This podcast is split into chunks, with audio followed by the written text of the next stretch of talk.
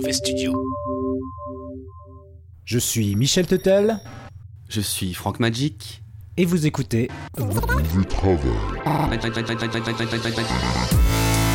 Magic. Michel Tuttle. Mauvais travail. Frank Magic. Michel Tuttle. Oh la vache, ça éclabousse. Encore plus d'abandon Ce manque d'humilité en face de la nature qui se manifeste ici me terrifie. Bordel, ils nous volent notre travail Michel Tuttle. Mauvais travail. Frank Magic. Le sort de la terre va dépendre de vous. Pardon. Bonjour à toutes, bonjour à tous et bienvenue dans l'épisode 12 de Mauvais Travail intitulé Johnny Validey et les sœurs Gibbon. C'est comme d'habitude, je partage le micro avec El Frankie. Comment est-ce El Frankie? Eh ben, ça va muy bien, euh, Michel. Ok, et pour commencer, eh bien voici directement un commentaire 5 étoiles lâché sur iTunes par Jean-Paul Wayne Gassi qui nous dit Salut les gars, je vis à Chicago, j'écoute votre émission depuis le début et je vous souhaite le meilleur pour la suite. Et le meilleur, je sens qu'il va arriver très très rapidement. J'ai du nez rouge pour ça. Merci Jean-Paul, mais mon petit Francky, de quoi que ça va causer ce douzième épisode de Mauvais Travail? Ce mois-ci, on a un gros mauvais dossier. Il est question de June et Jennifer Gibbons, les jumelles silencieuses. Une histoire vraie et pas très joyeuse, il faut le dire. Première pause dans ce mauvais dossier avec Le rêve de Frankie. Je vous raconterai une histoire écrite par une des deux sœurs. La seconde pause sera le jeu du mois avec le retour du Mary Poppins que tu as préparé pour Tiffen Fenwick et moi-même. Oui. On terminera avec un nouveau tuto de Joël et Lionel pour se faire du pognon sans trop d'efforts. Et enfin, le mauvais témoin du mois qui nous racontera une curieuse affaire policière. Et puis comme d'habitude, là maintenant, on attaque avec les mauvais travailleurs du mois, suivi de la mauvaise production musicale maison.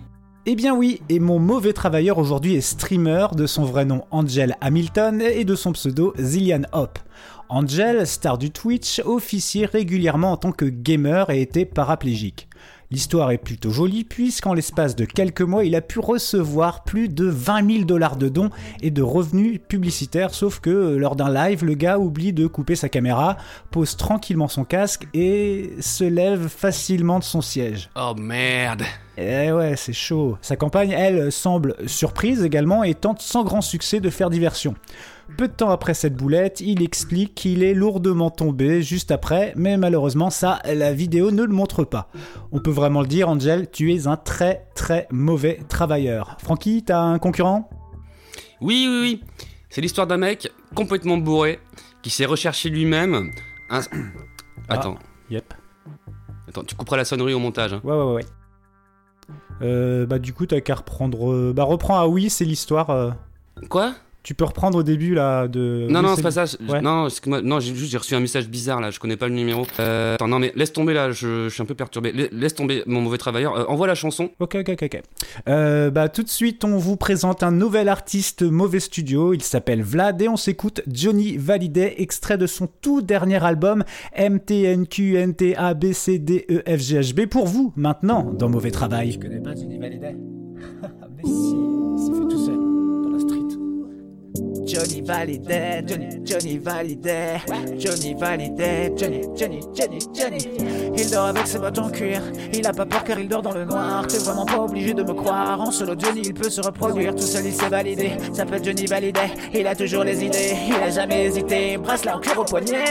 Coup d'œil dans le rétro, il te suit en moto, avale toute la fumée de ton pot. Cherche pas à fuir, t'es déjà cuit, il va te nuire. Et le jour et la nuit, ça va résonne dans le tunnel. Son reflet dans ta caisse, tu n'es décide si tu meurs ou tu n'es, tu n'es pas prêt, tu n'es plus là. Johnny Validey, t'as déjà éliminé. Johnny Validey, Johnny, Johnny Validey, Johnny Validey, Johnny, Johnny, Johnny, Johnny, Johnny Validey, Johnny, Johnny Validey, Johnny Validey, Johnny, Johnny, Johnny, Johnny. Tu peux partir en courant, peux mourir comme un grand. Mais si tu veux rester digne, non, ne mouille pas ton jogging, non. Johnny arrive et trépine, Johnny esquive et trépane. Tu peux saluer le trépas, mais faut pas jouer au padré, sinon tu vas regretter. Il a des gourmettes de ouf, des bottes ça je l'ai déjà dit. Il a des lunettes de Barlow, il les a pas pris chez Aldi. Et si tu crois son regard, charge premier regard du regard. Fais une prière, tu te barres, après il sera trop tard, et c'est pas un canular.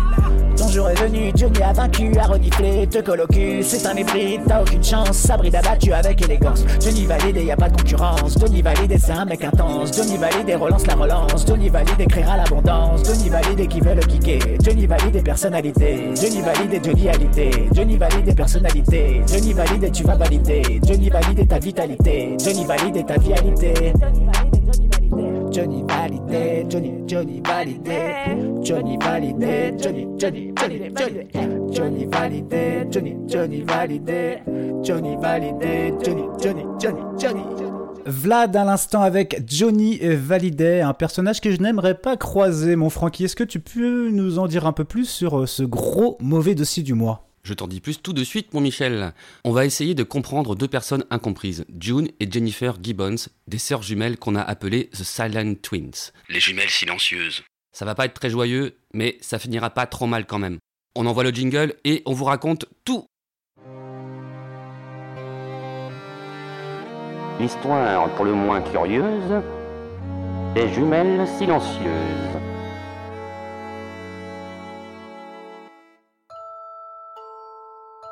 June Allison et Jennifer Lauren Gibbons naissent dans un hôpital militaire à Aden, au Yémen, le 11 avril 1963. June à 8h10, Jennifer à 8h20. Le père Gibbons, Aubrey, est technicien dans la Royal Air Force. Lui et sa femme, Gloria, mère au foyer, sont originaires de la Barbade et décident, après la naissance des jumelles, de s'installer à Haverford-West, au Pays de Galles, avec aussi Greta et David, la grande sœur et le grand frère. La petite sœur Rosie arrive 4 ans plus tard, elle est chérie par June et Jennifer. Toutes deux restent cependant une entité double, c'est pourquoi leur mère les appelle jumelles. Très tôt, elles manifestent un problème d'élocution. Dans une interview inutilisée pour un docu de la BBC, Aubrey, le papa, témoigne. Quand elles ont commencé leurs études, nous savions qu'elles avaient un problème d'élocution. À la maison, elles parlaient, faisaient des sons et tout ça, mais nous savions qu'elles n'étaient pas tout à fait comme, euh, enfin vous savez, des enfants normaux parlant facilement. Ça ne s'arrange pas lorsqu'en 1971, Aubrey, le papa, est affecté à la base de Chivenor, à l'ouest de l'Angleterre. À l'école, elles s'aperçoivent que ça craint grave d'être noir à Chivenor, à l'ouest de l'Angleterre, ce que June racontera bien plus tard. À 8 ou 9 ans, nous avons commencé à souffrir et nous avons cessé de parler. Les gens nous injuriaient. Nous étions les seules filles noires à l'école. Des noms horribles. Ils nous tiraient les cheveux. À partir de là, plus moyen d'établir un contact avec elle. Pas même un regard. Même traitement pour papa, maman, grand frère et grande sœur. Nous avons fait un pacte. Nous avons dit que nous ne parlerions à personne. Nous avons complètement arrêté de parler. Seulement nous deux, dans notre chambre à l'étage. Parfois, leurs parents les entendent bavarder, dans un patois incompréhensible. En 1974, Aubrey est transféré à Haverford West, une ville fermée dont la communauté est connue pour son racisme spectaculaire. June, Jennifer et leur frère, David, sont encore les seuls élèves noirs. Et chaque jour, ils doivent quitter le collège 5 minutes plus tôt pour éviter les emmerdes pendant le retour à pied. Elles marchent lentement, leurs mouvements synchronisés, tête baissée. En 1976, un médecin scolaire, John Reese, vient pour vacciner les étudiants contre la tuberculose. Il décrira les jeunes filles comme semblant être en transe, presque sans vie, comme des poupées, sans réaction à la piqûre. Lorsqu'il parle d'elles au directeur, ce dernier, en bon raciste, n'est aucunement troublé par leur comportement qu'il attribue à leur couleur de peau. Le médecin les envoie vers un pédopsychiatre, Evan Davis, qui essaye de leur parler sans succès. Il n'arrive pas à les distinguer. Il écrit à John Reese Le traitement dans ces circonstances présente un défi considérable que je suis réticent à accepter. Au lieu de cela, il réfère les filles à Anne Trehem, l'orthophoniste en chef de l'hôpital de Haverford-West. En février 1977, elles commencent le traitement. Elles parlent entre elles deux, en présence de Trehem, mais pas avec elle. Par contre, elles sont OK pour lire à haute voix sur bande. Trehem découvre, en écoutant les cassettes, que leur langue secrète est en fait un mélange d'argot barbadien et d'anglais, parlé très rapidement. Elles ont un accent antillais et sont gênées par certaines consonnes. Par exemple, pour le son S, elle dirait ch. Anne Trehem témoigne avoir senti que June voulait lui parler, mais Jennifer l'en empêchait, sans un mot, juste avec ce que June a appelé le langage des yeux. Elle était assise là, avec un regard sans expression, mais j'ai senti son pouvoir. L'idée m'est venue à l'esprit que June était possédée par sa jumelle.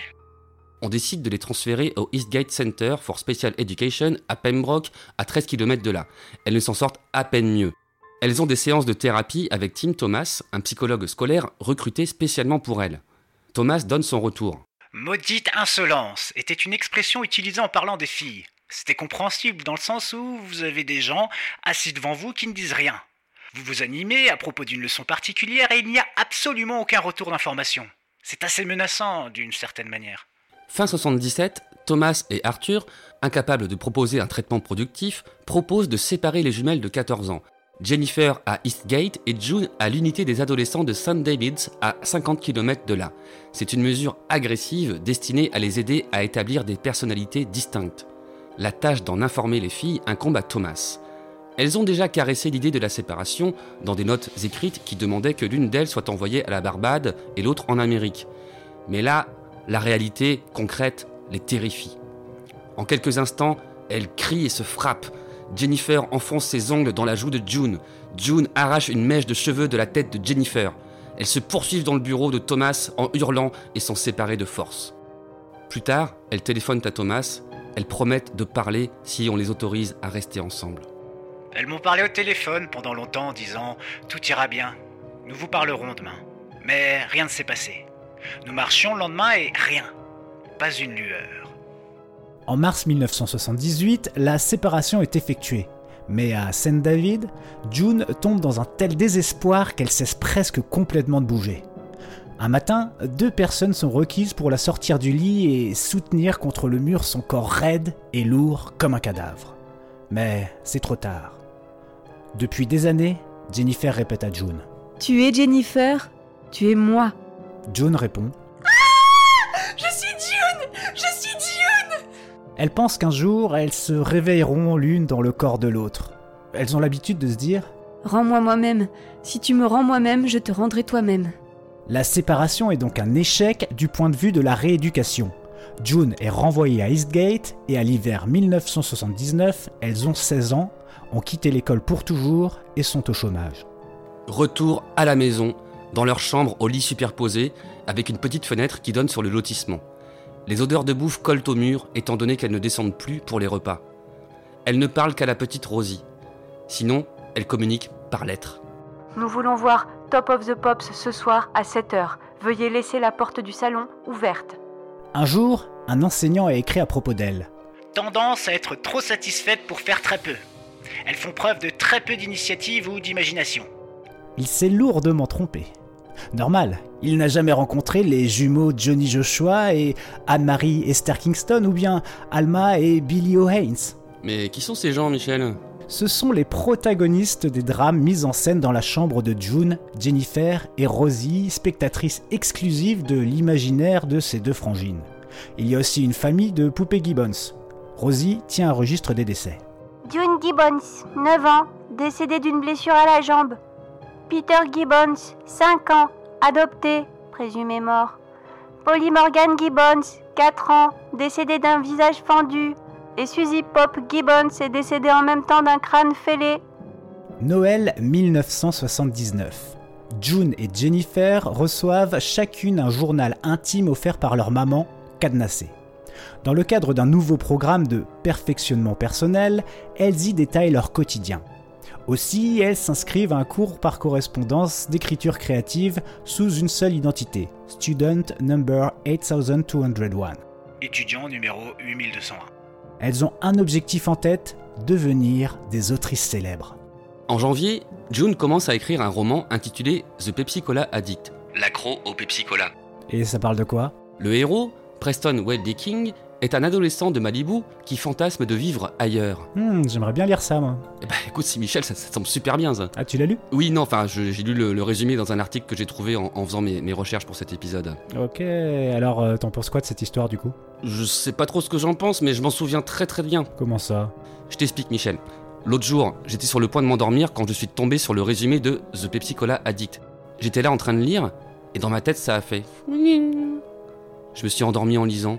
Et, bah, et du coup, mon rêve, bah, ça a été cette histoire. Oh. Ouais. Ha. Du coup, on va chambouler la structure classique de l'émission. Au lieu de lancer le jeu au milieu du mauvais dossier, là, on va lancer le rêve de Frankie. Ça te va, Michel? Bah écoute, euh, bah, j'envoie le jingle. Le rêve de Frankie. C'est un rêve qui commence sur une grosse envie de pisser. En effet, je viens de m'envoyer 150 canettes de Pepsi, le champagne des sodas. Qui suis-je Je suis Preston Waldy King, j'ai 14 ans et je vis à Malibu. Il est 3 heures de l'après-midi, je rumine ma rupture avec Peggy. Mon addiction au champagne des sodas a eu raison de notre histoire. Peggy, ma pom-pom girl saine, qu'est-ce qui m'oblige à faire attention à mes apports caloriques? Pourquoi tu pourrais pas continuer de m'aimer tel que je suis? Moi ça me dérange pas que tu boives jamais une goutte de Pepsi. Donc euh, voilà, on n'est pas obligé d'être tout pareil. Par exemple, euh, toi t'es super timide et tout, bah, bah moi ça va, je suis pas timide, bah ça empêche pas, je te juge pas, euh, je t'aime. Je suis dans cette misère affective, d'autant plus frustrante que j'arrive à plaire à des gens, à savoir la petite sœur de Peggy qui est amoureuse de moi, tout comme Ryan mon meilleur pote, et Madame Rosenberg, ma prof de maths avec qui j'ai perdu ma virginité. Mais bon, je peux pas leur en vouloir parce que je comprends que je suis attrayant pour tous ceux avec qui j'entre en contact. Et puis, ça prouve qu'il y a des gens que ça ne dérange pas du tout que je sois accro au Pepsi. Et merde, heureusement que j'ai ça pour m'aider à accepter la mort de mon père et le fait que ma sœur est, est une méchante salope. Allez savoir pourquoi. Peut-être parce que je lui vole de la thune pour acheter du Pepsi Bah, c'est pas vrai. Si, c'est vrai. Mais pourquoi je fais ça? Boire du Pepsi m'aide à évacuer mes problèmes, tout en me créant des problèmes. À commencer par les problèmes d'argent. Je bois parfois jusqu'à 300 canettes par jour. 5 dollars le pack de 32. Faites le calcul. Ça fait 46 dollars et 87 cents. Mais il y a aussi les excès de sucre. J'ai fait le calcul. Ça fait 45 000 calories et 12 300 grammes de sucre. Et puis qu'est-ce que ça fait pisser? 300 canettes par jour. 9 900 litres de pipi. J'écris des poèmes sur le Pepsi Cola. Je suis vraiment passionné. Je rêve de canettes de Pepsi Cola. Je suis dans une école d'art. J'ai un sujet de prédilection que j'adore dessiner. Les canettes de Pepsi Cola. Régulièrement, je dois sortir du cours pour aller pisser. Ou pour aller chercher une canette de Pepsi Cola. Cette addiction me cause des sautes d'humeur. Comme la fois où je me suis engueulé avec Peggy parce qu'elle m'avait ramené du Coca-Cola. J'aime pas le Coca. Je bois que du Pepsi. Oui. Allô? Allô Preston, c'est Ryan. On t'attend, mec. Ça me revient. Je suis attendu pour un braquage dans un petit magasin. J'étais pas très chaud au départ, mais Ryan m'a fait réfléchir. Toutes ces canettes que je vais pouvoir me payer. Ouais, t'inquiète, Ryan, j'arrive. Oh, dépêche-toi Allez, je finis ma canette à pipi et j'arrive. Et tu commences pas une autre canette? Non, non, t'inquiète. Allez, à tout de suite. C'est juste une canette pour la route. Je retrouve Ryan et son frangin dans une ruelle près du magasin. Ryan porte un masque de Carlos, le chanteur. Son frère porte un masque de Michel Sardou, le polémiste. Allez, mets ton masque et on attaque. Il me tend un masque à l'effigie de Mireille Mathieu. Eh, j'avais demandé Gérard Depardieu. C'était ça ou Christine Bravo. Allez, go Preston, go On débarque dans le magasin. Les deux frères foncent sur la caisse pendant que je surveille l'entrée. C'est calme, mais je suis stressé quand même. J'aurais bien besoin d'un petit quelque chose pour m'apaiser. Je remarque le frigo près de l'entrée. Plein de canettes. Des canettes de Pepsi qui m'appellent. Bois-nous, Preston Bois-nous J'arrive, les copines Pendant que mes acolytes foutent le gros bordel, je m'expédie de la canette avec délectation. Oh, c'est doux C'est beau Bordel, Preston, c'est pas le moment On se tire Ouais, j'adore Salutaire pétillance Bulle de douceur, bulle de bonheur On se casse Je n'ai aucune envie de les suivre. Je suis en transe. Je sens une curieuse sensation de liquéfaction et à la fois une certaine rigidité, une certaine rondeur aussi. Mon corps se transforme en canette de Pepsi Cola géante. Pepsi Cola et moi ne faisons qu'un Je fais corps avec ma passion La police débarque. La main sur la tête Je peux pas J'ai pas de main Joue pas au con Mais vous voyez bien que je suis une canette Je veux pas le savoir Ah, mais c'est absurde Ah ouais, mais c'est comme ça que je fonctionne Ma carcasse de métal se fait trouer de partout. Je sens le liquide brun s'échapper comme d'une passoire. Je me rends compte que je suis chaque goutte de ce liquide. Je me répands sur le sol. Je coule sous le plancher. Je m'imprègne dans le bois. Le temps devient incertain. Je vis les dernières destinées de ma substance éparpillées partout. Absorbée par une serpillière, puis dissoute dans l'eau et balancée dans les chiottes. Assimilée par divers matériaux auxquels je donne une jolie teinte brune. Et pour finir, ma transformation de l'état liquide à l'état gazeux. D'agréables frissons. Je forme un petit nuage de Pepsi Cola qui s'élève au-dessus de la ville et qui rejoint les autres nuages dans le ciel, qui devient alors tout brun, tout pepsicola. C'est l'apothéose de ce rêve. J'envoie le tonnerre J'envoie la pluie de Pepsi Cola Je me répands sur Malibu C'est ainsi que s'achève ce rêve. Pour info, dans le bouquin, ça se passe différemment. Au lieu de me transformer en canette géante, je vais en prison pour mineur, où un gardien s'est fait poignarder devant moi, et je suis puni. Après ma libération, j'enchaîne les malheurs. Le père de Peggy se fait tuer par Ryan pendant un braquage de banque avec son frère. Il s'enfuit au Mexique dans une coccinelle volée et Ryan se fait buter par la police. La famille de Peggy décide de quitter Malibu pour San Francisco. Alors moi, je suis dévasté. Je m'envoie un cocktail Pepsi barbiturique et je m'évanouis. Juste au moment où Peggy m'appelle pour me dire que finalement, elle reste à Malibu. Le rêve? De Frankie.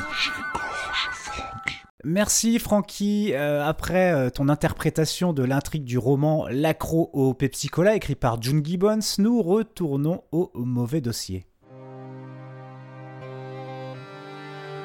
Histoire pour le moins curieuse des jumelles silencieuses.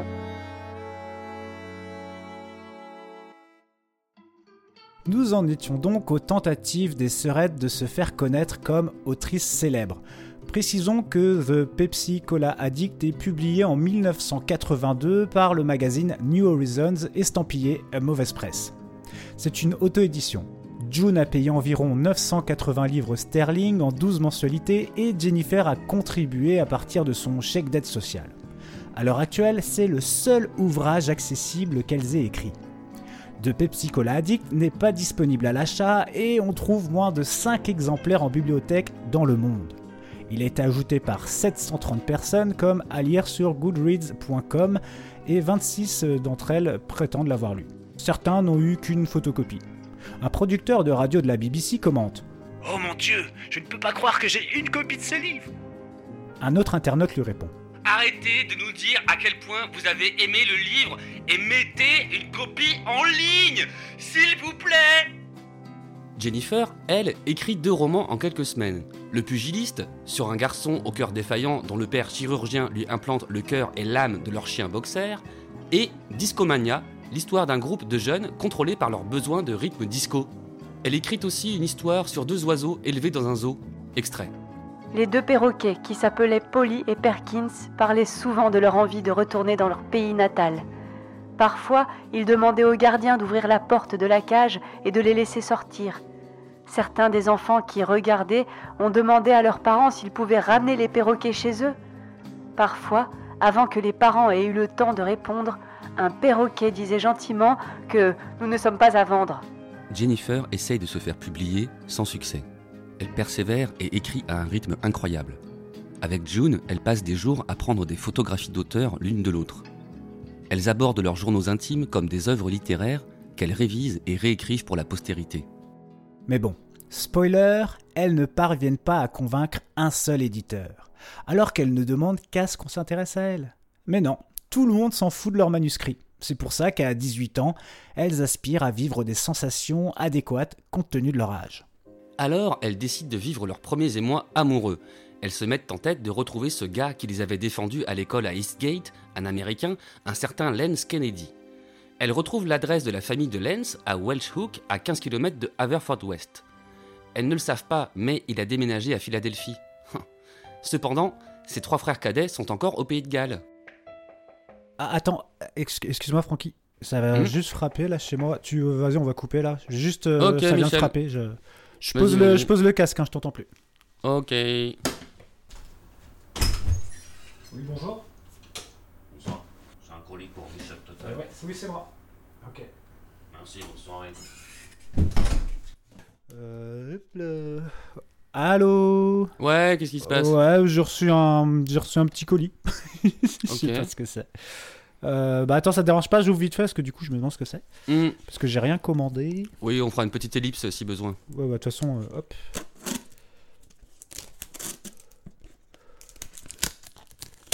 Alors, tac tac. Ah bordel, c'est dur à ouvrir. Ah putain. Oh putain. Tu sais ce que c'est? Non, mais. Je serais. Quoi? C'est un nez de clown. Un nez de clown? Ouais. Ok. attends, euh, je regarde s'il y a un... Ah non, il y a même pas de papier, il y a rien. Putain, ça vient de qui? Il y a pas un truc là? Tu viens de te faire livrer un nez de clown? Ouais. D'accord. tu, tu fais, tu fais des commandes cheloues, toi euh, Mais je te jure que j'ai jamais commandé ça. C'est pas toi? Non, non, non, non, non. C'est pas moi, hein, je te pro- je te promets, c'est pas moi. Euh, Putain, attends. J'ai ma petite idée là, mais je te redirai. Mais euh, Bon, c'est pas. Ouais, on reprend le dossier, là. Ouais, euh, du coup, ouais, du coup, bah, on peut, je peux. Bah, Pour le dossier, on était euh, ce moment Ok. où les sœurs elles allaient euh, voir les mecs là, les Kennedy. Ok, d'accord. C'est parti. En avril 1981, elles prennent un taxi pour la maison Kennedy.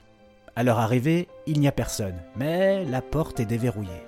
Tranquillement, elles entrent, se font de sandwichs au beurre de cacahuète, cassent une porte de chambre, s'étendent sur les vêtements des garçons Kennedy et contemplent les photos d'Hawaï sur les murs. Le père et la belle-mère des garçons rentrent à la maison, tombent sur les filles qui tentent de s'enfuir, et face à leur mutisme désarmant, les laissent partir. June et Jennifer ne renoncent pas. Elles dépensent tout leur argent pour prendre des taxis jusqu'à Welsh Hook. Elles parviennent à rencontrer les autres fils Kennedy, Jerry, Wayne et Carl, et les fréquentent régulièrement. C'était des garçons américains, des garçons blancs, beaux comme. euh, Vous connaissez ce garçon Léo DiCaprio? Les filles découvrent l'alcool et la drogue. Nous avions besoin d'une bouteille à boire. Sans le whisky, nous ne parlions pas. Nous pensions que Dieu nous disait d'acheter à boire et ça fonctionnait. Nous avons reniflé de la colle et de l'essence à briquet. Nous étions alors différentes, riant et parlant. Nous étions tellement détendues et décontractées. À la fin de l'été, avant le retour des Kennedy en Amérique, les filles les supplient de leur laisser des talismans pour se souvenir d'eux. Carl leur donne un t-shirt sale, Jerry offre une photo et deux chaussettes dépareillées, Wayne, lui, vend une vieille veste à June. Automne 1981. N'ayant personne d'autre sur qui se concentrer, les jumelles commencent à se faire du mal. Elles dépensent tout leur argent en nourriture. Elles se gavent et se purgent à répétition. Cela tue l'ennui. Elles expriment leurs tourments dans leurs journaux intimes, comme dans ces extraits du journal de Jennifer. Je vais prendre le contrôle, le contrôle de mon esprit, de mon corps. Je dois être en paix avec moi-même. Je veux la mort si je n'ai pas la paix. Et qui pleurera à mes funérailles? Je déteste la nourriture qui détruit mon âme, mon visage, mon corps. Pourtant je continue à manger par devoir, par lassitude. Je mords dans le corps de mon ennemi et comme je mâche ma nourriture gagnera. Elle peut prendre le dessus sur ma chair, me rendre corrompu et dépravé, m'exposer à un embonpoint de chair, un engraissement du cœur, trop saine, rarement rassasiée. Mal à l'aise avec leur image, elles essaient de changer de look. Elles s'essaient aussi à la magie. Extrait du journal de Jennifer. Je dirige maintenant les courants de mon esprit psychique supérieur pour ordonner à mon ange gardien de travailler à travers ma peau et de contacter mes pouvoirs de guérison afin qu'il puisse éliminer la cicatrice sur l'arête de mon nez. Extrait du journal de June. J et moi sommes comme des amants. Une relation amour-haine. Elle pense que je suis faible, elle ne sait pas comment je la crains. Cela me fait me sentir plus faible. Je veux être assez forte pour me séparer d'elle. Ô Seigneur, aide-moi, je suis désespérée. Jennifer. Elle aurait dû mourir à la naissance. Caïn a tué Abel. Aucun jumeau ne devrait l'oublier. June. Je suis asservie à elle, cette créature qui est avec moi à chaque heure de mon âme vivante. Jennifer. G ne peut pas être ma vraie jumelle. Ma vraie jumelle est née à l'heure exacte comme moi, avec mon signe ascendant, mon apparence, mes manières, mes rêves, mes ambitions. Il ou elle aura mes faiblesses, mes échecs, mes opinions. Tout cela fait un jumeau. Aucune différence. Je ne supporte pas les différences. Elles commencent à diriger leur dégoût contre leur environnement.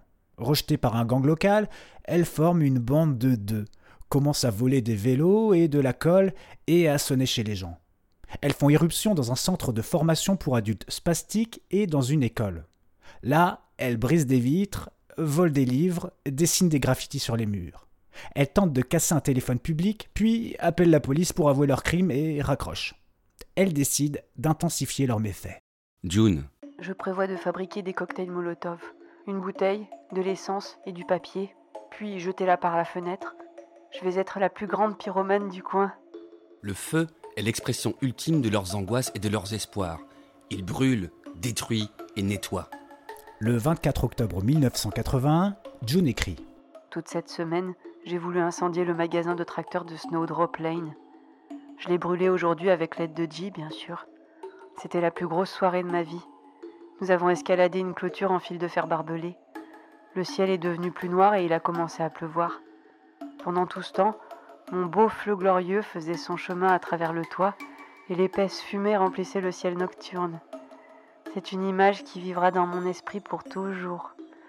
Oh, quel esprit pécheur, mauvais et égoïste. Je sais que le Seigneur me pardonnera. Cela a été une année longue, douloureuse et difficile. Est-ce que je ne mérite pas d'exprimer ma détresse? Le 8 novembre, les jumelles brisent une fenêtre au Pembroke Technical College. Un policier en patrouille dans le coin les entend, appelle des renforts et les surprend sur le point d'allumer un feu. Elles sont arrêtées, leur chambre est fouillée et leurs journaux remplis d'histoires d'incendies et de vols sont épluchés. Deux jours plus tard, elles sont envoyées en détention provisoire. C'est tendu, c'est tendu. C'est tendu là. Ouais. Les petits mauvais. Vous avez envie de savoir comment la justice a traité leur dossier Elles ont patienté pendant sept mois pour le savoir. Alors vous aussi, vous allez pouvoir patienter pendant quelques minutes, le temps de se faire un Marie Poppins. Ah bah ça faisait longtemps. Allez, jingle Attends, attends Michel. Attends, parce que je sais qu'on a, on a déjà une participante, la Tiffany Fenwick, mais depuis tout à l'heure, Yep. en fait, il y a un mec qui m'envoie des, des messages pour passer dans le jeu. C'est pas le mec qui t'a envoyé un message au début là? Bah oui, c'est ça, justement, depuis tout à l'heure, et apparemment, il dit qu'il s'appelle Ah, Jean-Paul ok. Wayne Gacy. Bah si tu veux, là c'était pas prévu, mais vas-y, on peut. Vas-y, bah appelle-le. Hein. Ok, allons-y. Ok. C'est moi, c'est JP. JPWG. Vous n'avez pas laissé de message, je l'écouterai pas. C'est moi le messager. Ah bah super, répondez. c'est bah, le mec est même pas joignable. Ouais, que laisse ça va être tomber, chiant, bah. ça va être, ça va être chiant. montage, Ouais, laisse tomber. Bon, bah, ok, bah, on voit le jingle, tomber, on y va. Ok, bon bah jingle alors. Le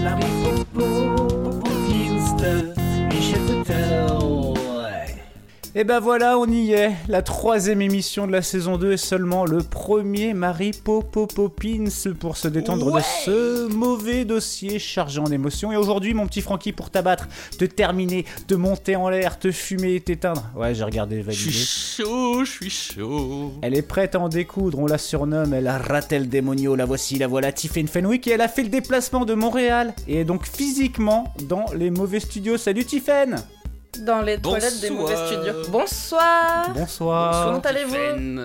Très bien.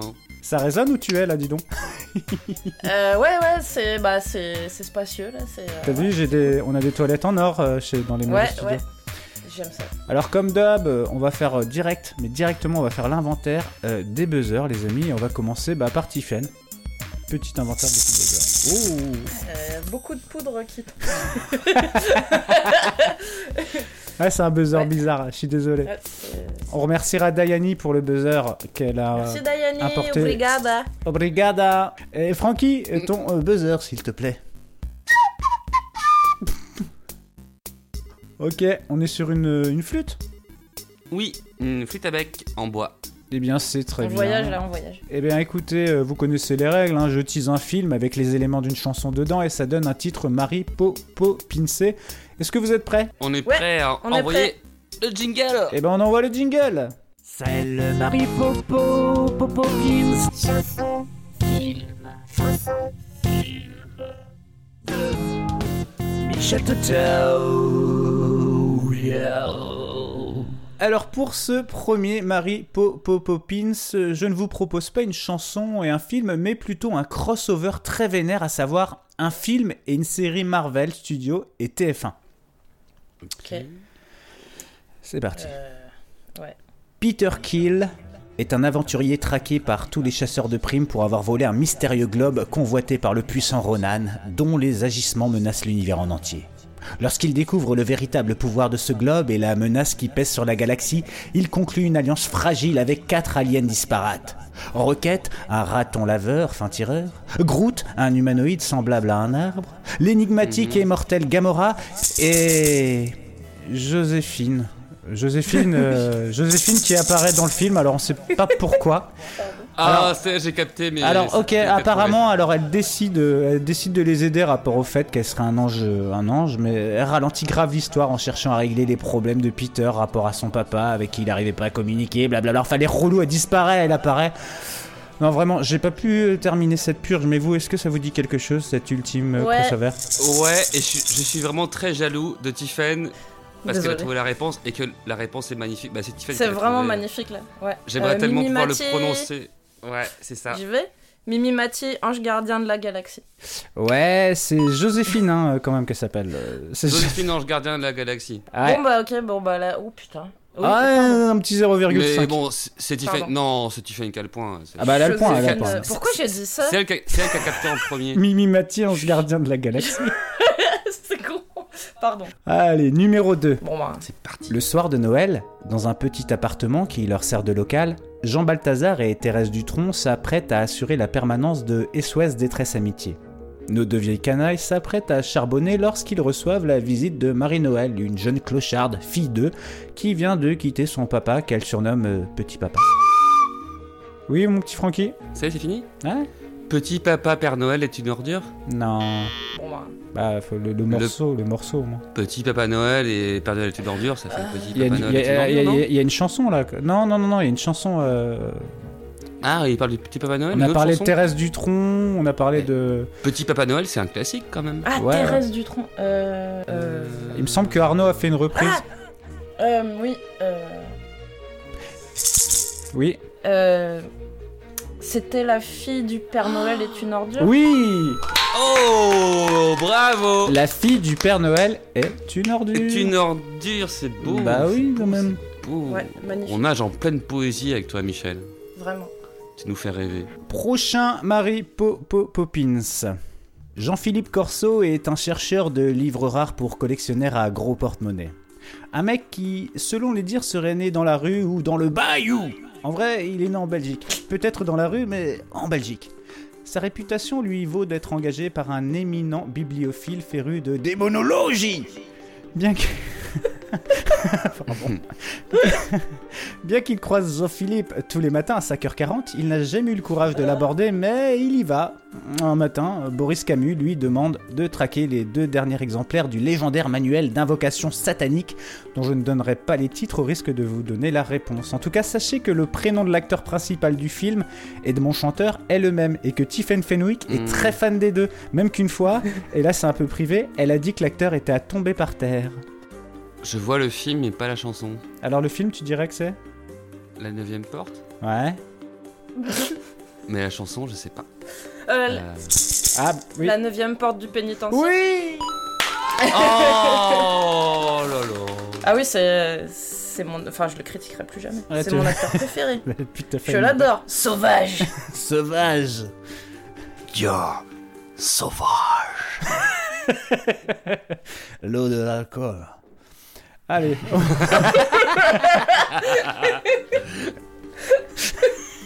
Pardon. Il était brûlé par l'alcool. Allez, quatrième Marie Popo Popis. On est qu'au quatrième.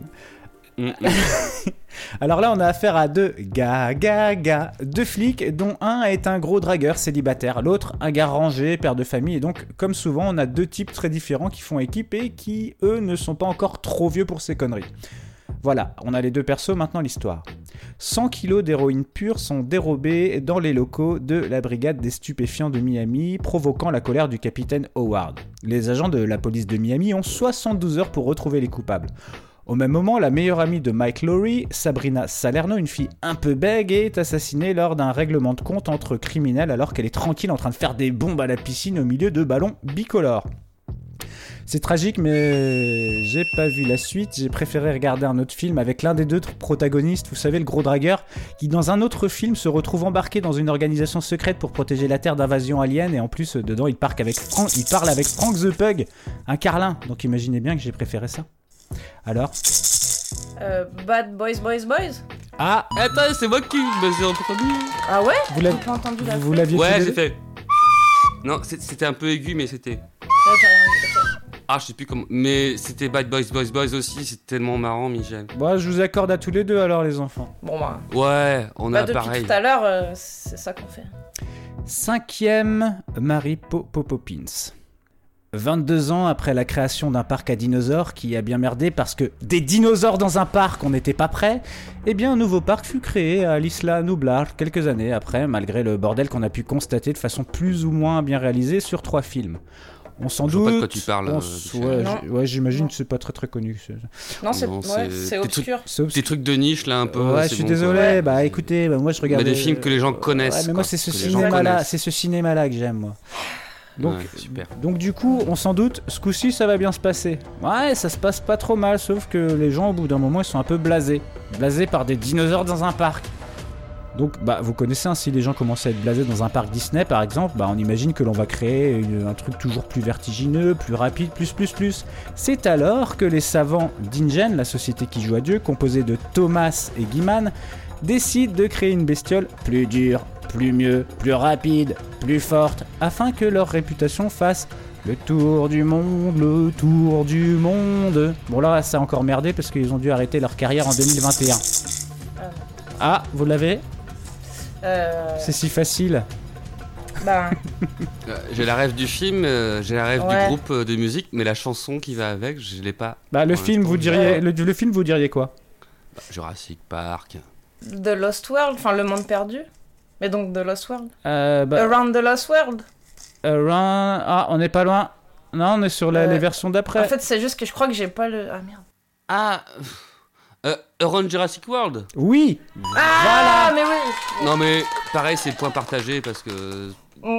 D'ailleurs, c'est une franchise à la con, euh, c'était valable aussi The Lost World. hein. Ouais, non, mais euh... ouais, Around the Lost World, ça aurait pu marcher aussi, ouais, c'est vrai, c'est vrai. Les c'est deux vrai, marchent. Ah non, mais. Je suis désolé.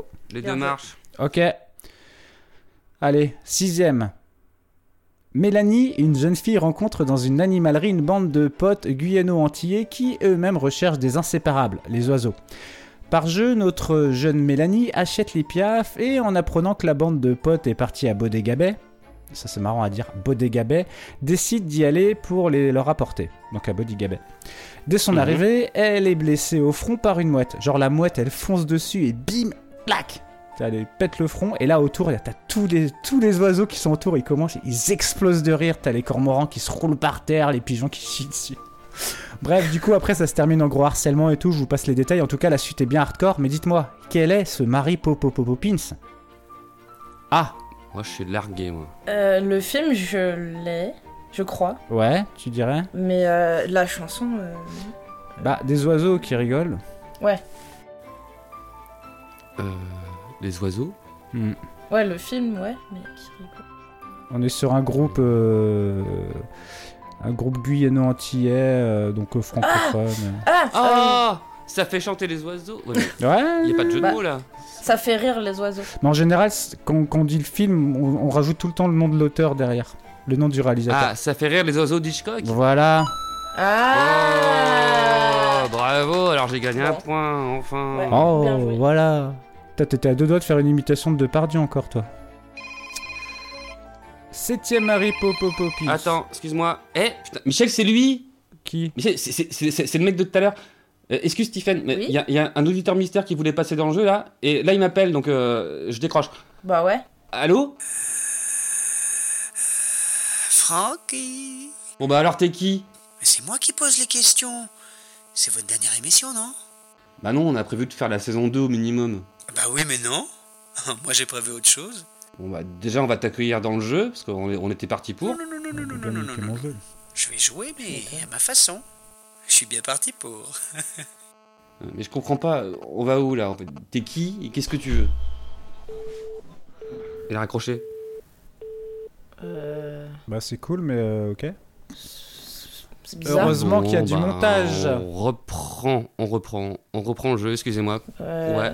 Ok, Bon. bah je reprends. Alors... Il sait pas euh, ce qu'il veut celui-là, hein, il est bizarre. Ouais. Ouais, bah il nous a bien saoulés surtout. Alors... euh, Donc je viens de marquer un point, hein. on est d'accord, j'ai marqué un Ouais, point. ouais, ouais, oui, ouais, oui. c'est bon, c'est bon, c'est reparti. C'est cool. Septième.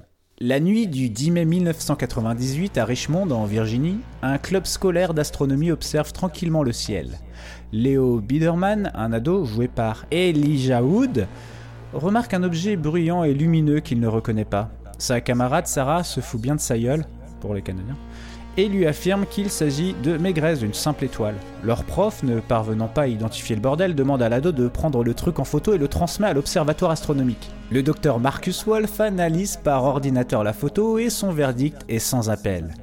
Il s'agit d'Adèle, la chanteuse qui flotterait et roulerait dans l'espace après avoir effectué un vol privé SpaceX qui serait un peu parti en sucette à cause qu'elle aurait ouvert la porte pour faire un truc on ne sait pas quoi, mais bon, je suis pas là pour juger. En tout cas, c'est sacrément con, Adèle. Bordel. Euh, Tiffen, Franck, quel est ce crossover? Aucune idée. Euh... Ah, ah, euh... Tiffen, elle va trouver, je suis sûr. Bah, c'est Elijah Wood qui me perturbe. Bah, je peux, peux tenter, mais je- non, je l'ai pas. Oh, l'impact, l'impact est euh, profond. Oui, c'est ça. Ah, Rolling in the Deep Impact. Oui Oh Bravo, Tiffen Aïe, aïe, aïe, aïe. Allez, euh, huitième Mary Popo Poppins, alors attention, là, il va y avoir de la voix, il va y avoir... Ça va être chaud. Je vais peut-être m'y reprendre à deux fois sur celui-là. Oh bordel, Monsieur Oiseau est triste. Sa plus jeune aurait perdu la vie en s'étouffant avec une saucisse de Strasbourg. Ouais, j'avais du mal à dire Knacky, qu'est-ce qu'il y a? De son côté, euh, la pluche Eric se retrouve erré dans le studio de Monsieur Oiseau qui, totalement déprimé et désireux de faire des films avec des pneus, a décidé de vendre le local. Eric est dégoûté et se retrouve dans un studio loué par Zaz. Ah, elle fait même des collabs avec les trois cafés gourmands, c'est dégueulasse. Ouais, non, là c'est pas possible. Il faut qu'il la dégage et fait appel à un bio-exorciste que si tu veux le joindre, tu dois répéter trois fois son nom. Alors les amis, vous allez répéter trois fois mon nom. Candy Zaz Non, il n'y a pas de Zaz dedans. hein. Candy Zaz. Euh... Monsieur Oiseau, Monsieur Oiseau. Bah oui, mais. Euh, Monsieur. Le film Non, il y a un Monsieur Oiseau et puis il y a un bio-exorciste que si tu dois, euh, pour l'appeler, faut dire trois fois son nom. Un bio-exorciste avec cette voix-là. Ah oui euh... alors, Monsieur Oiseau et Beetlejuice ça Ouais. Alors c'est quoi le... Une peluche, la une réponse peluche. Ah Oui. Flat Beetlejuice. Oui Oh Joli Pam pam pam pam pam pam. Bang bang bang Mais on partage à chaque fois les. Très Attention, avant-dernier. Un renardeau est recueilli par une brave fermière, la veuve Sting. Il se fait rapidement de nouveaux amis parmi les animaux vivant aux abords de la ferme, tels qu'une chouette, un moineau et un pivert. Il se lie également d'amitié avec Rookie, le plus jeune chien de chasse du voisin, Stewart Copeland. Stewart Copeland. Stewart Copeland. Mais avec l'âge adulte, la nature reprend ses droits et la veuve Sting n'arrête pas d'emmerder le Ronaldo en... Le Ronald- le Ronaldo. Pardon. C'est génial. Sting. Mais avec, mais avec l'âge. Mais avec l'âge adulte, la nature reprend ses droits et la veuve Sting n'arrête pas d'emmerder le renardeau en hurlant son nom de manière très agaçante et aiguë. Tu l'as? Roxane et Rocky. Oh Oh Voilà, et bam bam bam. Qu'est-ce que tu veux? Bravo Nous avons un Roxanne et Rocky. Roxanne Roxanne et Rocky. C'est génial. Roxane. Et attention, le dernier. Une tempête effroyable se déchaîne sur le Pacifique, engloutissant un pétrolier tandis qu'un immense éclair illumine le ciel au-dessus de la Polynésie française. Des empreintes géantes creusent un inquiétant sillon à travers des milliers de kilomètres de forêts et de plages au Panama. Les navires chavirent au large des côtes américaines et ces horribles phénomènes s'approchent de plus en plus près de New York. Le chercheur, Nick Strummer, reçoit un appel à Londres où il habite et est donc arraché à ses recherches afin d'aider les États-Unis à traquer le monstre qui est à l'origine de ces désastres mystérieux.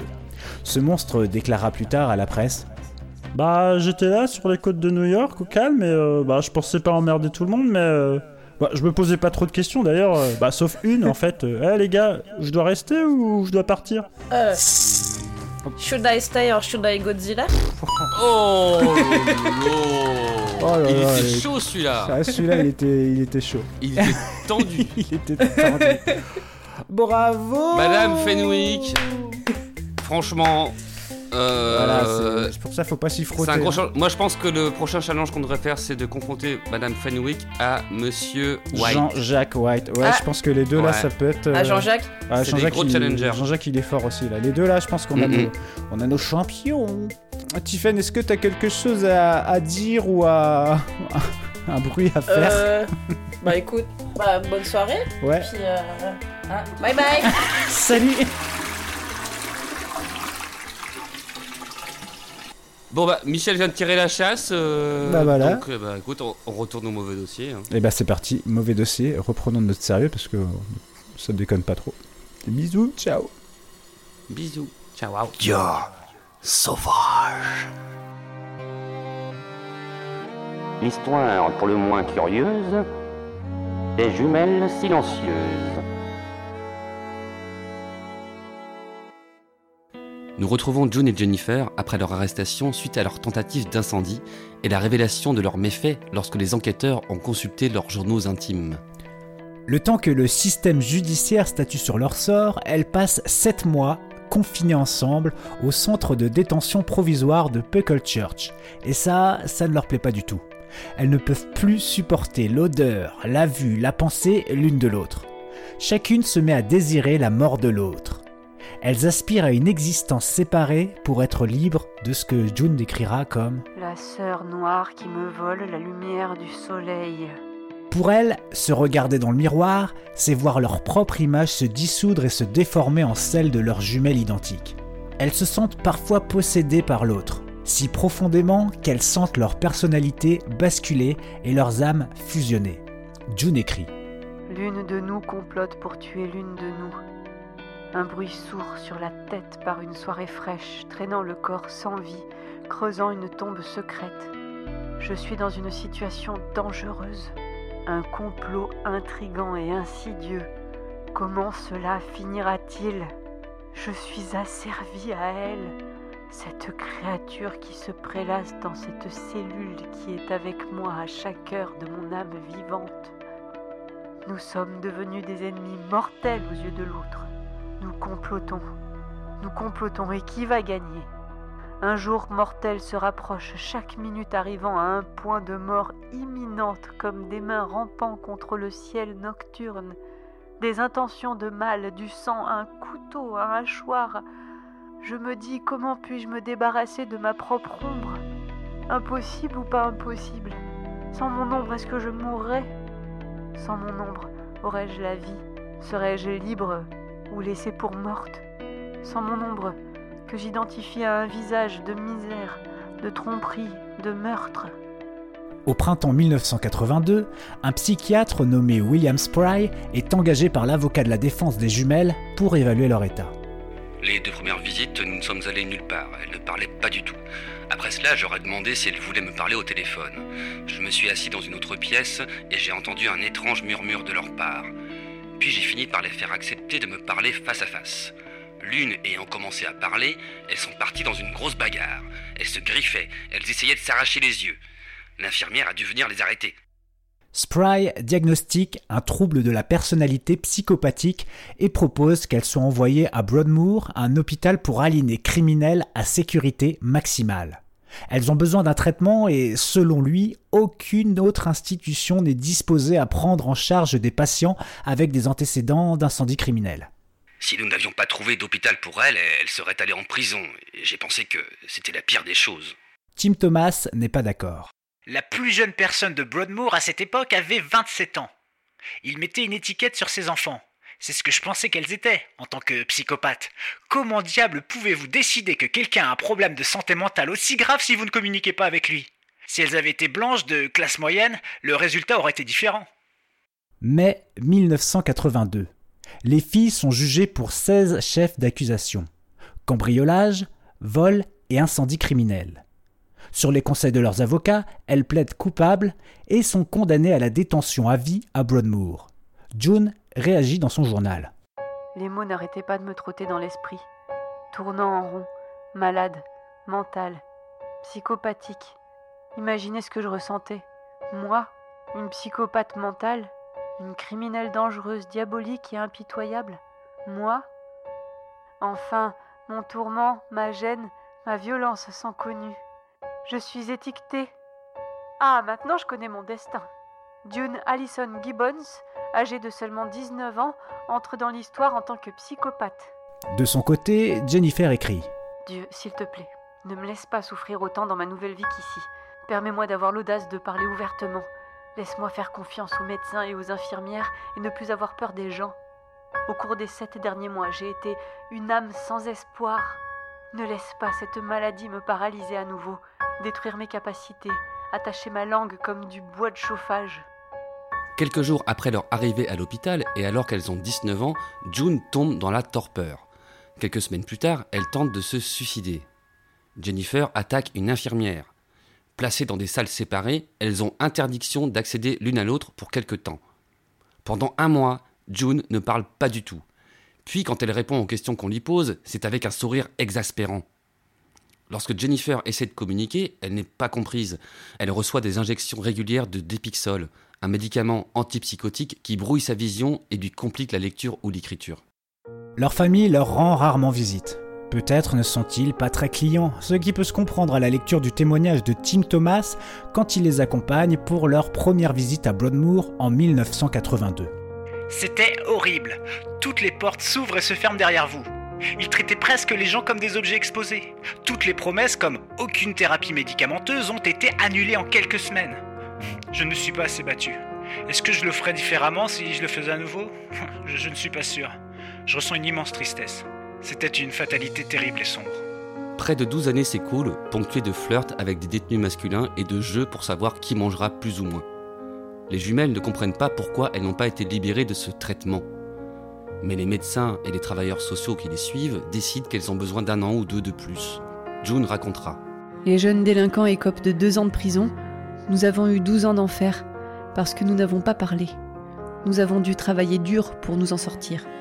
Nous sommes allés chez le médecin. Nous avons dit Écoutez, il voulait que nous parlions. Nous parlons maintenant. Il a dit Vous ne sortez pas. Vous allez être ici pendant 30 ans. Nous avons perdu espoir, vraiment. J'ai écrit une lettre au ministère de l'Intérieur. J'ai écrit une lettre à la reine lui demandant de nous pardonner, de nous faire sortir, mais nous étions piégés. Parfois, Jennifer est submergée par le désespoir. June racontera. Elle est devenue vraiment schizophrène là-dedans. Elle entendait des coups de feu à l'extérieur de sa fenêtre, elle n'arrêtait pas de me répéter des citations de la Bible. Elle m'a accusé d'avoir détruit sa vie, d'avoir comploté contre elle. Vous avez dopé mon verre, n'est-ce pas? Au bout d'un moment, ils nous ont mis ensemble dans la même salle pour voir comment on allait s'en sortir, et ça a été un désastre. Nous nous sommes battus des jours durant à coups de pied, mordant et, et griffant pendant huit mois. Même si nous nous battions, nous nous aimions. Nous avons été surprises de nos actes. Je suis désolée de t'avoir frappé. Je t'aime. Recommençons, arrêtons, ayons un cœur à cœur.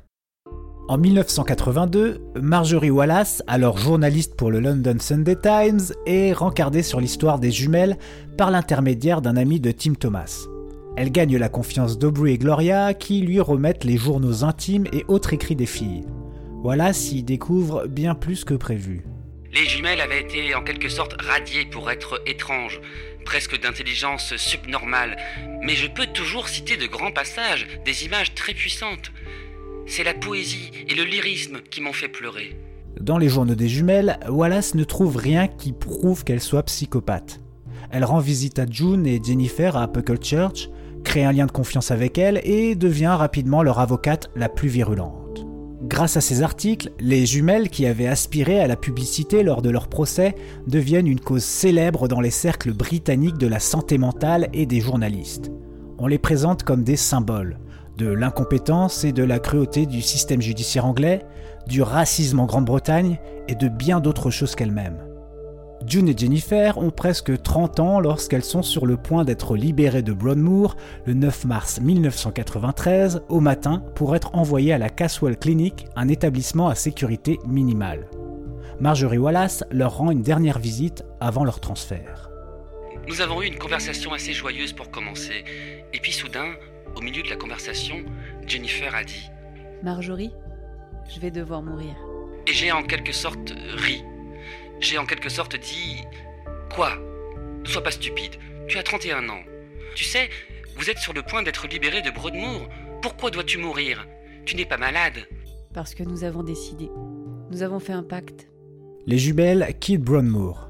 Dans le bus qui les emmène ailleurs, Jennifer pose sa tête sur l'épaule de June et lui dit Enfin, nous sommes sortis. Moins de 12 heures plus tard, elle est morte. Son cœur a été affaibli par une inflammation non diagnostiquée. Cette nuit-là, June écrit dans son journal Aujourd'hui, ma sœur jumelle bien-aimée Jennifer est décédée. Elle est morte. Son cœur s'est arrêté de battre. Elle ne me reconnaîtra jamais. Maman et papa sont venus voir son corps. J'ai embrassé son visage couleur de pierre. Je suis devenue hystérique de chagrin. Elle exprimera aussi son sentiment de libération. Nous étions fatigués de la guerre. Ça avait été une longue bataille. Quelqu'un devait briser le cercle vicieux. Un an après la mort de Jennifer, June est libérée de Caswell. Elle prend des médicaments tous les jours et est capable de parler, même s'il est encore parfois difficile de la comprendre. Quand elle est excitée ou amusée, son discours est rapide et dense. Elle a 37 ans. Chaque mardi, elle se rend sur... Oh, oh, putain Putain, c'est quoi Ta ce bordel? fenêtre derrière ta fenêtre, mec Ta Mais je fenêtre, sais, mec. j'ai vu. Putain. Putain, mais attends, on a niqué ma fête avec un caillou en fait. Bah, je sais pas. Attends, je vais voir deux secondes. Putain. C'est quoi, c'est quoi, c'est tes voisins là qui Y sont... a un paquet attaché au caillou. Oh, mais tes voisins relous là. Attends. Écoute, je vais t'ouvrir le paquet là. Ah, t'as un paquet. Ouais, mais attends, mais j'ai regardé à la fenêtre, y a personne dehors. N'importe quoi. Attends, c'est quoi ça Ok, c'est un klaxon, de- c'est un, un poète poète, c'est un pauvre klaxon de, de clown là. C'est c'est quoi ce merdier Euh... Bah, autant tout à l'heure, là, le truc euh, avec le Deliveroo machin, là, euh, je me suis dit c'est Jean-Claude Tanan, mais il est pas assez con pour venir péter une vitre chez... enfin, une fenêtre chez toi, enfin. Bah, je sais pas, après il a peut-être tourné, euh, tourné taré, ça fait un moment, ça fait longtemps qu'on l'a pas, qu'on l'a pas eu, il s'est peut-être vexé qu'on Ouais, l'ait pas invité ouais. dans l'émission aussi. hein. Là, c'est la saison 2, c'est le troisième épisode de la saison 2, on l'a pas invité. Ouais. Ça se trouve, c'est ça en fait, il est en train de péter un câble, le Tanan. Euh, tu... tu veux qu'on on reprend genre un autre jour là, parce qu'avec ta fenêtre là, c'est relou Enfin, je sais Bah, pas, on reprend demain si tu veux ou? Non, mais laisse tomber, je mettrai un, un tissu, un truc. Ouais, et de toute bon, façon, il y a bah, personne dans la rue, qu'est-ce que tu veux que je Ah fasse bah vas-y, on, fi- euh, bon, on finit vite le, le truc, le record. là, Ouais. puis, Vas-y, on reprend là. On était. euh, Il y a Jennifer qui est morte là. euh, Ouais. June, elle est libérée de Caswell. Ouais, et, ouais, c'est bon, c'est bon, euh, c'est bon, c'est Et bon, vas-y, je suis sur la ligne. on reprend. Elle a 37 ans. Chaque mardi, elle se rend sur la tombe de sa sœur. Je suis née jumelle et je mourrai jumelle. C'est comme cela que ça se passe. En décembre 2000, Hilton Hals, rédacteur au New Yorker, publie un article nommé We Two Made One. Nous deux faisions une. C'est notre source principale pour ce mauvais dossier. Dans cet article, Hilton raconte sa rencontre avec June au cours d'une journée froide et grise. Elle me montre fièrement un de ses dessins accroché à la porte de sa chambre. Une fille avec des nattes et un visage sombre. Sous le dessin se trouve le nom d'Alison orthographié en lettres de différentes couleurs. June me dit qu'elle préfère maintenant être appelée par son deuxième prénom car elle a eu tellement de malchance sous son prénom initial. Ce nom m'a apporté plus que du chagrin. Alison est un nouveau départ. Elle ne souffre jamais. Autour d'un thé, elle me confie ce qu'elle attend de la vie à présent. Ce que je veux, c'est me marier et avoir des enfants. Mais il est un peu tard maintenant. C'est marrant. Toute ma famille est mariée à des blancs. David, Greta, Rosie. Tous les enfants sont métis. Cheveux blonds crépus et peau pâle. Je veux des enfants noirs. Je veux un homme rasta avec des cheveux rasta comme Bob Marley. Ma mère dit Oh non, ce sont des gens de basse classe, ce ne sont pas des gens honnêtes. Mais je les aime bien. Elle rit, couvrant ses dents avec ses lèvres et se blottissant sur sa tasse de thé qu'elle tient raide devant elle. Nous parlons de Broadmoor et je lui demande Écrivez-vous toujours? Il me semble qu'en vieillissant, je ne veux plus écrire. Je ne vois pas l'intérêt d'écrire des livres maintenant. Maintenant, je peux communiquer en parlant, n'est-ce pas? J'ai arrêté d'écrire des journaux intimes il y a longtemps. Je suis un peu paresseuse maintenant. Mort cérébrale. Je ne peux pas me donner la peine d'écrire des livres. Je dis Je souhaite que vous écriviez plus. Coquettement, elle réplique Peut-être que vous m'inspirerez à écrire. Je pourrais écrire si je le voulais. Je pourrais voir l'aube venir, me lever et commencer à écrire. C'est dur d'être écrivain, n'est-ce pas? Je veux un travail facile, une vie facile. Savez-vous quelque chose? Elle s'interrompt soudain. Je pourrais dormir dix jours si je le voulais. J'aime rêver. Je vois ma sœur dans mes rêves me parler. Le nom Jennifer signifie colombe blanche. Avant, elle me manquait, maintenant je l'ai acceptée. Elle est en moi, elle me rend plus forte. J'accepte le fait qu'elle soit partie maintenant. Cela m'a pris cinq ans de deuil, pleurant tout le temps. Maintenant, toutes mes larmes sont parties. Elles ont toutes séché dans mes yeux. Je ne me sens plus seule maintenant. Je l'ai, n'est-ce pas?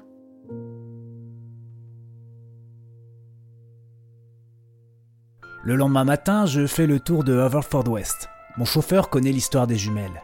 Il sait que leurs parents, qui refusent désormais tout entretien, vivent dans un quartier de la ville connu sous le nom de Bronx. Bronx, Bronx. Ce n'est pas loin du cimetière où je passe quelques minutes sur la tombe de Jennifer. La rosée froide et l'herbe épaisse recouvrent tout. Une pierre identifie Jennifer comme une fille et une jumelle, mais ne mentionne pas ses trois autres frères et sœurs. Un poème de June est également inscrit. Nous étions autrefois deux, nous deux avons fait une, nous ne sommes plus deux, à travers la vie, soit une. Repose en paix. Pour conclure sur cette histoire, sachez que les jumelles Gibbons ont déjà inspiré une fiction télé en 86, un docu en 94, une chanson des Manic Street Preachers en 99, un opéra en 2007 et un film produit en 2020 qui ne devrait pas tarder à sortir sur petit ou grand écran. Merci mon Francky euh, pour, euh, pour ces recherches sur cette histoire qui t'a passionné. Hein Effectivement, ça m'a même inspiré un, un, rêve en plus. Ouais, ouais, non, mais c'est vrai que c'est, c'est, c'est une histoire qui est, qui est, lourde, qui est triste, mais euh, ouais, c'est vrai que c'était vraiment passionnant. Et donc, on va revenir un peu à la légèreté. Hein, et puis, comme dans chaque épisode, maintenant, eh bien, je vous propose, sans transition, de suivre nos joyeux youtubeurs radins, Joël et Lionel, dans leur tuto pour gagner de l'argent avec 2 francs 6 sous. Ah, je les imite mal. Bonjour les amis, je suis Lionel, et à ma gauche, c'est Joël. Salut Dans ce tutoriel, on va vous expliquer comment faire fortune en se faisant plein de nouveaux clients pour 2 francs 6 sous. Mais comment s'y prendre, mon beau Lionel? Eh bien, je pense qu'il est temps de penser écologie et être décroissant. Oh oui, j'aime bien ça, les croissants. Mais comment faire, Lionel? Eh bien, je pense qu'il faut se débarrasser de tout ce que nous possédons afin de vivre libre, respecter notre belle planète et gagner plein de petits sous-sous. Oh oui, plein de petits sous-sous. Mais, mais que tiens-tu dans la main? Eh bien, j'ai décidé de vendre ce merveilleux pins parlant Méluchon que j'ai obtenu lors d'un meeting en 2012. Tournez à gauche. Oh, il est chouette J'ai le même Mais moi je le vendrai pas. C'est bien trop sentimental. Et maintenant, regardez ce merveilleux objet Vous n'en pouvez plus de courir après votre chien-chien Eh bien, utilisez cette invention géniale La pompe à chien Roufo Viens ici, mon chien-chien Oh Oh, mais, mais je... ça me dit quelque chose. Mais oui, mais moi aussi j'ai une pompe à chien Et pour finir, n'hésitez pas à vendre des objets collector et rares, tels que cette cassette audio de 1993 d'un rappeur inconnu qui tabasse bien comme disent les jeunes. Écoutez voir. Yo, c'est MC El Joe. Yo. Dans le texte, je fais le beau. Ouais, J'ai ouais. une jambe en Lego. Yo. Je fais des trucs illégaux et je vais seul sur le pont. Yo, yo, El yo, Joe, en mono et en stéréo. Yo. Oh, c'est si joli. Alors n'hésitez pas, si vous ne l'utilisez plus, euh, vendez-le Oh bah oui Allez, visitez mon site www.lionelvenddetrucscali.fr et on se retrouve la semaine prochaine pour un nouveau tuto pour faire des trucs lucratifs avec 2 euros 6 sous. 2 francs Lionel, sois pas trop foufou. On n'a pas les moyens de convertir les petits sous-sous avec le cours actuel de l'euro. Allô? C'est Lionel. Lionel, c'est horrible. Euh, Calme-toi Joël et dis-moi ce qu'il t'arrive. Mais non mais, Lionel, on m'a cambriolé Non. Y a plus rien chez moi. Ah, Ça résonne. C'est malheureux. Ils m'ont tout pris. Oh. Je vais me faire sauter le caisson. Euh, attends, j'ai... sérieux. Ouais, euh, j'ai un double appel. euh, alors, euh, Lionel. Lionel. Lionel J'ai peur J'ai peur Lionel Eh ben, j'espère que. Pff, Ouais, ouais, ouais, le, pau- le pauvre Joël, euh, bah, j'espère qu'il s'est vraiment pas fait euh, sauter le caisson et qu'il va bien. hein. Oh, écoute, je sais pas, à mon avis, il va, il va survivre. Peut-être un, un petit trauma et puis il s'en remettra, quoi. et on enchaîne avec quoi, mon petit Francky, là, tout de suite? Bah, on enchaîne avec le mauvais témoin. Écoute, euh, c'est un mec, alors que je connais de loin, hein, et qui est venu enregistrer chez moi. En gros, j'avais vu raconter son histoire sur, sur Facebook et j'ai contacté pour lui demander s'il pourrait pas bah, nous témoigner directement au micro pour mauvais travail. Et il serait pas fan Et de, il a- serait pas fan de cailloux et de poète poète aussi lui Parce que bah si tu fais rentrer des gens chez toi que tu connais pas et que tu reçois des cailloux avec des trucs là, je sais pas si. Putain, ça se trouve, c'est ce mec-là. C'est vrai que je trouve qu'il est un peu chelou. J'en sais rien, je sais pas. Ça se trouve, c'est ce mec-là qui nous envoie des trucs et tout depuis tout à l'heure. je, sais je pas. déconne. mais- Ok, et alors ouais. c'est franchement possible, Michel, j'en j'en sais rien. Je sais pas. Vas-y, on envoie le jingle. Le mauvais témoin de mauvais travail. J'ai dû demander conseil récemment parce qu'il m'arrive une chose curieuse. Euh, il y a quelques mois, en rentrant chez moi dans les escaliers, j'ai croisé une dame. Elle m'a dit qu'elle était l'une de mes voisines de palier et on a discuté euh, dans l'escalier pendant quelques minutes. Et alors pendant cette rencontre, elle m'a offert un petit Bouddha qu'elle avait trouvé dans un magasin où elle travaillait. Il y avait une étiquette au dos du Bouddha avec un nom. Et il y a un détail qui m'a un peu interrogé. Parce que je lui ai demandé dans quel appartement elle habitait, et elle m'a répondu qu'elle habitait à l'étage au-dessus du mien, ce qui est déjà un peu curieux parce qu'il me semble que j'habite au dernier étage.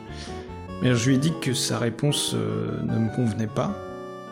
Et elle m'a dit que oui, elle était en cours de déménagement et qu'elle préférait encore habiter au-dessus euh, pour éviter la distance à faire chaque matin pour rentrer chez elle. Alors je me suis dit que c'était pas la peine de poser plus de questions, puis juste il me suffirait d'observer vers quelle porte elle se dirigeait, mais ce jour-là, justement, elle sortait de l'immeuble, donc j'ai pas pu en savoir plus. Un nouveau truc bizarre est survenu quand, euh, en la recroisant une nouvelle fois dans le hall d'entrée, j'ai décidé de l'inviter à prendre un pot. Alors, elle est venue, et elle s'est mise à parler dans une langue inconnue pour moi. Elle m'a dit que c'était le dialecte de sa région, et j'ai pensé à ce moment-là qu'elle devait habiter en banlieue et peut-être pas forcément être originaire du quartier où on habite. Elle m'a répondu qu'elle était la seule personne sur ce palier à parler cette langue et que ça faisait dix ans qu'elle habitait là. Et ses voisins ne comprennent rien à son langage. Et puis elle m'a questionné sur mes origines. Alors j'ai dit, pour voir, que je venais du Sénégal. Alors elle s'est arrêtée, elle a cessé de parler pendant plusieurs secondes. elle a ensuite repris sa conversation en me disant Vous savez, je n'arrive pas à croire que vous êtes sénégalais. Vous avez l'air très français. Ouais, qu'est-ce que je peux répondre à ça? Et là, les choses ont commencé à devenir de plus en plus suspectes. Un soir, je rentre des courses et je découvre une dizaine de policiers qui font la perquisition chez moi. Ils me font sortir de chez moi, ils m'emmènent au commissariat, ils me demandent ce que je fais dans la vie et quelle est ma relation avec cette personne qui habite chez moi, parce qu'ils croyaient qu'elle habitait chez moi. Alors je réponds qu'elle est censée être une voisine et que on est amis. Ils m'annoncent alors Monsieur, nous venons de mettre cette femme en détention préventive. Elle est recherchée depuis plusieurs mois et doit être jugée pour dépôt d'objets volés. Un objet volé, euh, de quoi vous parlez? Oui. Cette femme vend des articles et elle a été arrêtée à la suite du vol de ce Bouddha que nous avons trouvé chez vous. C'est un très beau Bouddha que vous possédez, il est estimé à plusieurs milliers d'euros. Alors moi évidemment j'ignorais ça. On m'a conduit dans la cellule de la femme pour qu'on puisse parler. Elle était assise à une table et je me suis passé face à elle. Elle m'a aussi salué dans sa langue que je ne connais pas, et elle a continué à me parler dans la langue que je ne comprends pas. Là, il faut que je précise quelque chose, c'est que euh, je garde toujours sur moi un enregistreur sur mon téléphone, un enregistreur allumé, et il stocke automatiquement les fichiers dès que ça devient intéressant. Après encore quelques phrases dans la langue, elle a fini par me dire Je ne sais pas pourquoi ils m'ont enfermé, je n'en ai aucune idée. Alors j'allais quitter la cellule, mais il y a un policier qui s'est approché de moi et qui m'a demandé Monsieur, Pouvez-vous éteindre votre portable ou, alors pourriez-vous le laisser ici? Et j'ai répondu euh, qu'il n'était pas allumé et qu'il était, qu'il était éteint depuis que j'avais franchi le panneau euh, à la porte du commissariat. Mais il a insisté. Vous êtes sûr que le téléphone n'est pas allumé? J'ai répondu que non et j'ai voulu partir mais il, m'a demandé de lui laisser encore une fois. Alors je me suis rapproché, j'ai sorti le téléphone de ma poche. Il l'a pris, il a remarqué que j'avais enregistré et il m'a dit Monsieur, mettez votre main sur l'appareil. Je l'ai fait et puis je suis parti. Ah, tout ça, ça s'est déroulé il y, a, a trois mois à peu près, enfin c'était au printemps. Et depuis, j'ai jamais revu la femme. Euh, j'ai essayé de lui écrire, mais je trouve pas son adresse actuelle, j'ai pas son numéro de téléphone, elle a pas Facebook, etc. Et aujourd'hui, euh, je, je, me demande si elle est vraiment coupable ou si ce sont les policiers qui se sont trompés. J'ai toujours le Bouddha avec l'inscription au dos. Et euh, la suite de l'histoire, ben, je sais pas. Aujourd'hui, il faut dire que les choses ont changé. Je suis en contact avec les policiers, mais j'ai pas vraiment confiance en eux, c'est pour ça que je préfère être plutôt euh, anonyme. Et leurs paroles me paraissent suspectes. C'est comme s'ils voulaient se moquer de moi quand un homme, par exemple, vient avec, euh, mettons, 10 euh, 000 euros sur lui pour acheter une montre à 11 euros.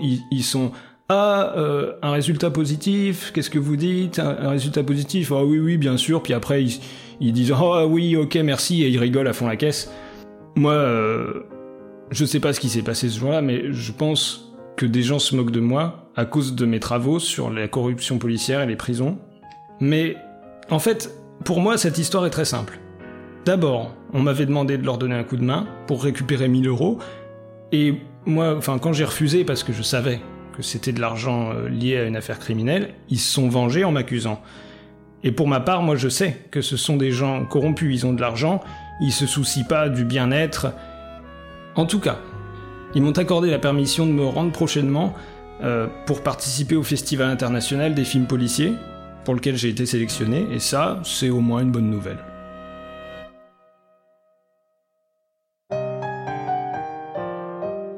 Le mauvais témoin de mauvais travail.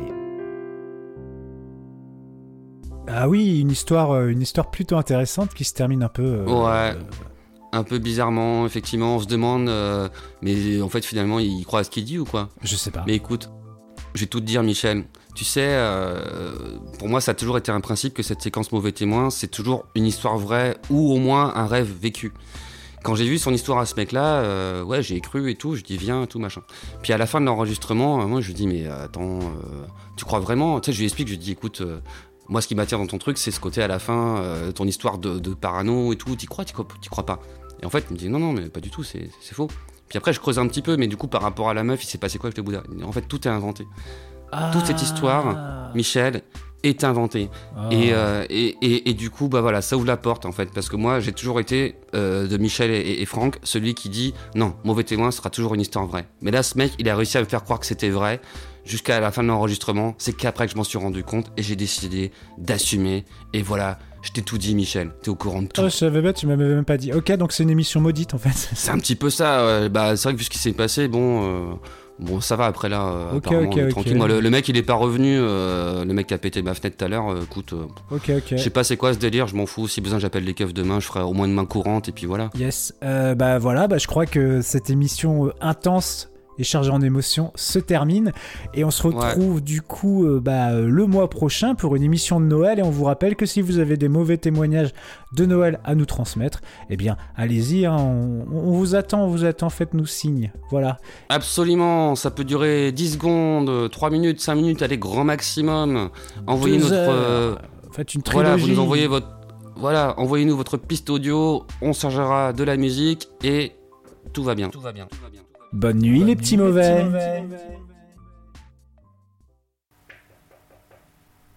Euh, Michel, attends, excuse-moi, c'est chez moi que ça a frappé. Ouais. J'y vais. Ok, pas de sou- Bah je t'envoie les fichiers en attendant. Excuse-moi. Yes. Vas-y, vas-y. Euh, Salut mon Francky, c'est Gédéon. Honnêtement, je me rappelle pas de vous. Apparemment, vous me connaissez, peut-être qui? Et ça, tu connais? Oh, oh, oh, oh, hein? Ça te dit quelque chose? Ça sert à quoi? Ça sert à exploser la tête à Francky Allez, file! On va montrer à Michel comment s'amuser lorsque Francky est chez lui. Allez, mets-toi à genoux sur le canapé, Francky, bien devant bon. la caméra. Vous êtes qui, putain? Coucou Michel, c'est Gédéon! Euh, vra- vraiment, je sais pas qui vous êtes, je, je, je vous connais pas, ok? Ah bah alors ça, venant de toi, c'est le pompon, hein. Alors que c'est toi qui nous as mis en lumière, pour mieux nous plonger dans la merde, moi et Prunax. Des clownax Ah, C'est pour ça, le nez rouge et le poète-poète. Aïe! Tais-toi.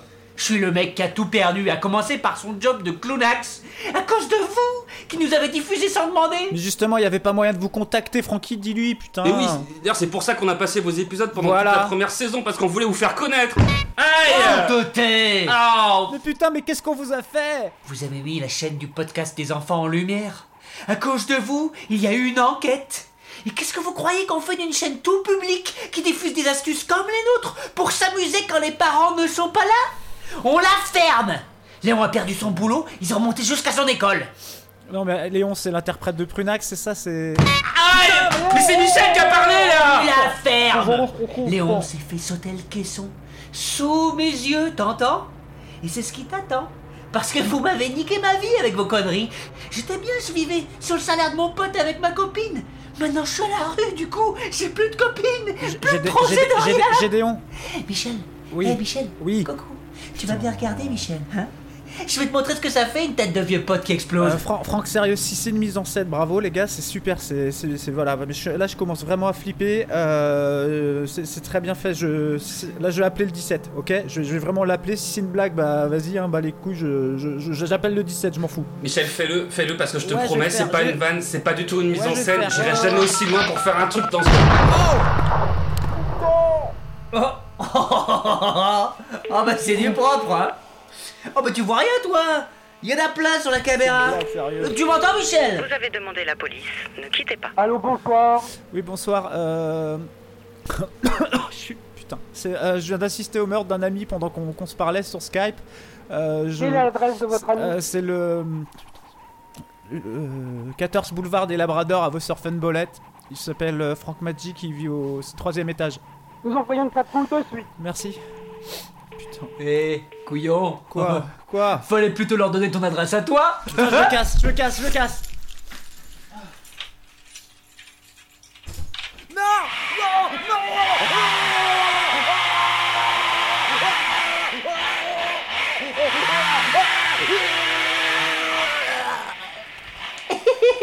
Merci Joël. Avec plaisir, Clownax. Je passe un coup de serpillière et je te ramène le corps